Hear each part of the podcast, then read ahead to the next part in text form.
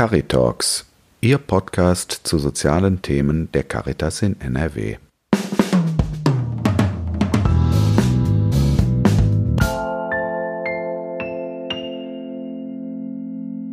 Sie sind bei Caritalks. Mein Name ist Christian Heidrich. Zu Gast in dieser Episode ist Roman Schlag. Er ist Fachreferent für Armutsfragen und Schuldnerberatung in der Geschäftsstelle des Caritasverbandes für das Bistum Aachen. Mit ihm spreche ich heute über die Armutswochen 2020 der Caritas, über Ursachen für Armut und Überschuldung und auch darüber, wie die Caritas helfen kann und was sie sozialpolitisch für von Armut bedrohte Menschen tun kann. Guten Tag, Herr Schlag. Guten Tag, Herr Heidrich. Herr Schlag, stellen Sie sich doch bitte kurz den Menschen, die uns jetzt zuhören, vor. Gerne. Mein Name ist Roman Schlag. Ich bin 52 Jahre alt und habe viele Jahre beim Caritasverband in Schleiden in der Eifel in der Schuldnerberatung und allgemeinen Sozialberatung gearbeitet. Seit 2002 bin ich Referent für Schuldnerberatung und Armutsfragen beim Caritasverband für das Bistum Aachen und bin viele Jahre in der Fortbildung für Schuldnerberater tätig.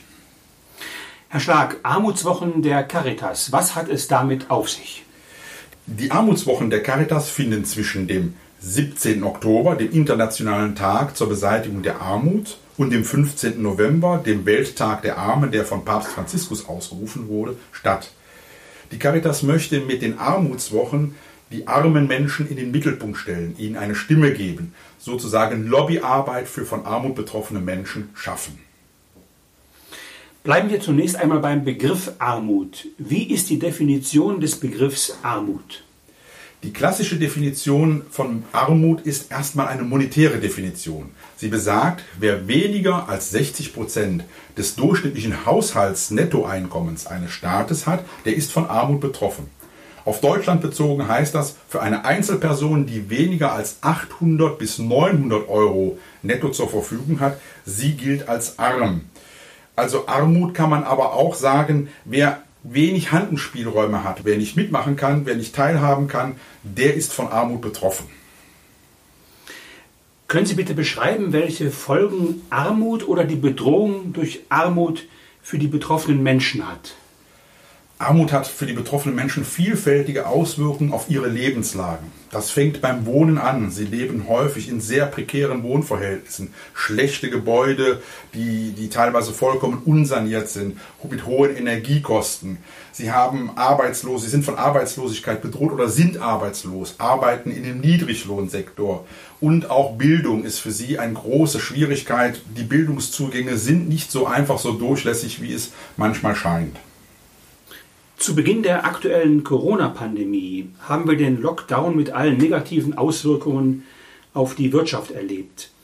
Welche Auswirkungen hatte dieses Herunterfahren des öffentlichen Lebens für von Armut bedrohte Menschen?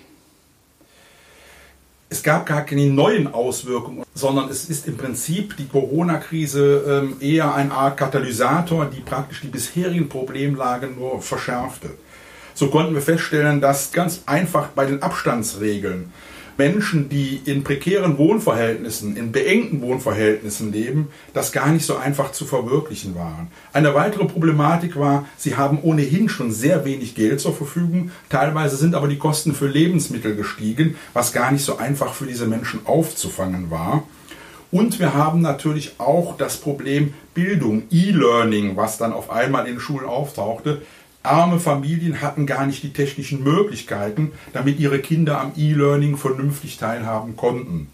Gleichzeitig ist aber auch die Gefahr, dass neue Personenkreise, neue Menschen von Armut betroffen wurden. Wir müssen mit viel mehr Arbeitslosen rechnen und aber auch, dass zum Beispiel Menschen, die bisher mit ihren Finanzen gut hinkamen, auf einmal ihre Kredite nicht mehr bezahlen können, weil sie durch Kurzarbeit viel weniger Geld zur Verfügung haben. Wir werden auch eine neue Personengruppe von zusätzlichen Schuldnern haben. Sie sprechen das Thema Überschuldung hier an. Dieses Thema ist ja der Schwerpunkt der Armutswochen der Caritas. Warum genau dieser Schwerpunkt? Zunächst mal hat man sich für einen Schwerpunkt entschieden, um im Prinzip bestimmte Dinge hervorzuheben und es vielleicht auch für örtliche Dienste oder Einrichtungen einfacher zu machen, sich einem Thema zu widmen. Gerade in der Corona-Krise zeigte sich aber bei den Beratungsstellen der Caritas, dass auf einmal ganz andere, auch neue Zielgruppen von, von Kleinselbstständigen sich in den Beratungsdiensten wandten, weil sie Schwierigkeiten hatten oder kein Geld mehr zur Verfügung hatten. Dann, wie bereits eben erwähnt, Menschen, die praktisch in Kurzarbeit geraten sind, auf einmal erheblich weniger Einkommen hatten, plötzlich überschuldet war. Man muss sich vorstellen, eine Einzelperson, die vielleicht vorher 2000 Euro netto, also ein gutes Einkommen hatte, hatte zu Beginn der Kurzarbeit plötzlich nur noch 1200 Euro zur Verfügung. Da ist klar, dass auf einmal ein, ein Finanzgebäude, was aufgebaut worden ist, praktisch zusammenbrach. Können Sie einmal konkret beschreiben, so einige Auswirkungen von Überschuldung? Was heißt das für die Menschen konkret? Zunächst mal heißt das, wenn ich überschuldet bin, dass ich am Existenzminimum lebe, also an einer Art Findungsfreigrenze. Bei einer Einzelperson ist die bei circa 1200 Euro.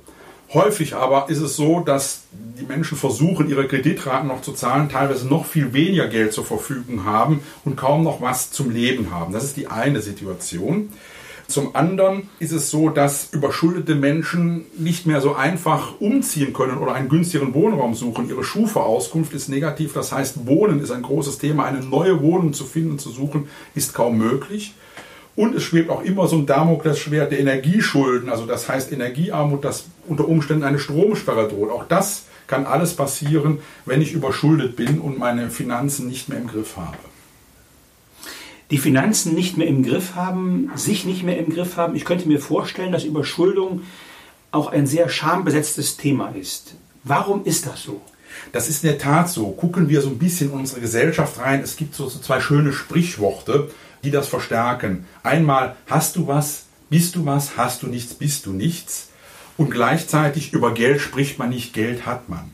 Das ist allen so ein bisschen in uns drin und natürlich versuchen gerade Menschen, die überschuldet sind, nach Möglichkeit, dass keiner im Umfeld mitkriegt, dass ich das nicht mehr hinkriege. Das heißt, man wird versuchen, neue Wege zu finden. Oft werden neue Löcher aufgerissen, um alte zu stopfen und verschlimmern nur das Problem. Was sollten denn Ihrer Meinung nach Schuldner tun? Zunächst mal ist es ganz wichtig, dass Schuldner sich ihrer Situation stellen und auch den Mut aufbringen, frühzeitig in eine Beratung zu gehen und sich professionelle Hilfe zu holen. Bis Sie zur Beratung gehen und zur Vorbereitung eines ersten Beratungsgesprächs kann es so sehr sinnvoll sein, sich schon mal einmal bewusst zu machen, wo habe ich über Schulden. Ganz nüchtern eine Aufstellung machen, wo ich aufschreibe, wo habe ich Schulden, welche Gläubiger sind vorhanden, was ist noch an Beträgen offen. Und ein zweiter ganz wichtiger Schritt ist auch ganz offen damit umzugehen. Was sind eigentlich meine Ausgaben, die ich habe, und denen gegenüber meine Einnahmen zu stellen. Also den ersten Weg einer Haushaltsplanung. Wenn ich schließlich zur Schuldnerberatung gehe, wie läuft diese Schuldnerberatung ab? In der Schuldnerberatung ist das Wichtigste zunächst mal zu gucken, ist die Existenz des Schuldners gesichert. Also ist gewährleistet, dass die Miete gezahlt werden kann, dass der Strom gezahlt werden kann, dass genug Geld zum Leben übrig ist. In einem weiteren Schritt wird dann sehr detailliert eine Schuldenanamnese gemacht. Das heißt, es wird genau geguckt, wo habe ich Schulden, welche Schulden sind das, was hat es mit den Schulden auf sich und auch geguckt, wie ist es zu der Überschuldungssituation gekommen, um dann auch mit Haushaltsplanung gegebenenfalls Regulierungskonzepte bis hin zum Verbraucherinsolvenzverfahren zu entwickeln. Aber lassen Sie mich das noch sagen, ein weiterer wichtiger Punkt ist nicht nur die ganze rechtliche, verwaltungstechnische Abwicklung, sondern auch wird in der Beratung gut geguckt, welche Auswirkungen hatte die Überschuldung auch auf die psychischen und sozialen Zusammenhänge. Also auch der Mensch wird aufgefangen, er wird wieder gestärkt, ihm wird auch Mut gemacht. Also sehr genau geguckt, welche Hilfen braucht er noch. Die Caritas ist ja zum einen Anbieter von Schuldnerberatungen, zum anderen aber auch sozialpolitischer Akteur. Zum Thema Armut und Überschuldung. Wie ist da die Caritas sozialpolitisch unterwegs? Die Caritas setzt sich für eine ganze Reihe von auch gesetzgeberischen Verfahren ein. Eine klare Forderung zum Thema Armut ist, dass im Prinzip die sozialen Sicherungssysteme armutsfest gemacht werden. Das heißt zum Beispiel auf die Grundsicherung dass die Regelleistungen für die Betroffenen erhöht werden müssen, dass auch gewährleistet ist, dass zum Beispiel der Strom auch wirklich angemessen berücksichtigt wird, dass Teilhabe möglich ist, Thema Digitalisierung, aber auch auf Schuldnerberatung bezogen gesetzgeberische Verfahren begleitet werden, welche Auswirkungen das für die Verbraucher hat. Zum Beispiel gerade jetzt ganz aktuell mischt sich die Caritas sehr intensiv in die Verkürzung des Verbraucherinsolvenzverfahrens ein. Und natürlich eine klare Forderung, die wir in den Armutswochen stellen, ist ein Recht auf Schuldnerberatung. Wir müssen gewährleisten, dass alle Menschen, die überschuldet sind, unabhängig von ihrer Einkommenssituation, ihrem Einkommensstatus, einen Zugang zur Schuldnerberatung haben. Ich möchte Ihnen zum Abschluss unseres Gespräches drei Satzanfänge vorgeben, mit der Bitte, sie zu vervollständigen. Der erste Satzanfang geht so. Denk ich an Überschuldung in der Nacht, bin ich nicht nur um den Schlaf gebracht, sondern ich stehe auch einem riesen Berg vor mir, wo ich gar nicht weiß, wie kann ich den erklimmen oder überwinden. Der zweite Satz beginnt so, um dieses Problem Überschuldung zu lösen, würde ich wahrscheinlich selber erstmal versuchen, irgendwie zurechtzukommen und eine Lösung zu finden. Meine Erfahrung als Schuldnerberater sagt mir aber, dass es ganz wichtig ist, mich dem Problem zu stellen und sehr frühzeitig eine professionelle Beratung aufzusuchen.